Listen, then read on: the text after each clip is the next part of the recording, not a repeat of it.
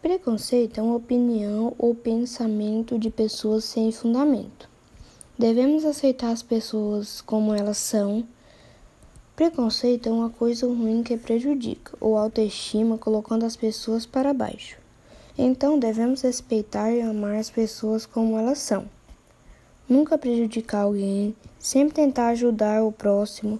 Devemos sempre agradecer por tudo que temos e somos.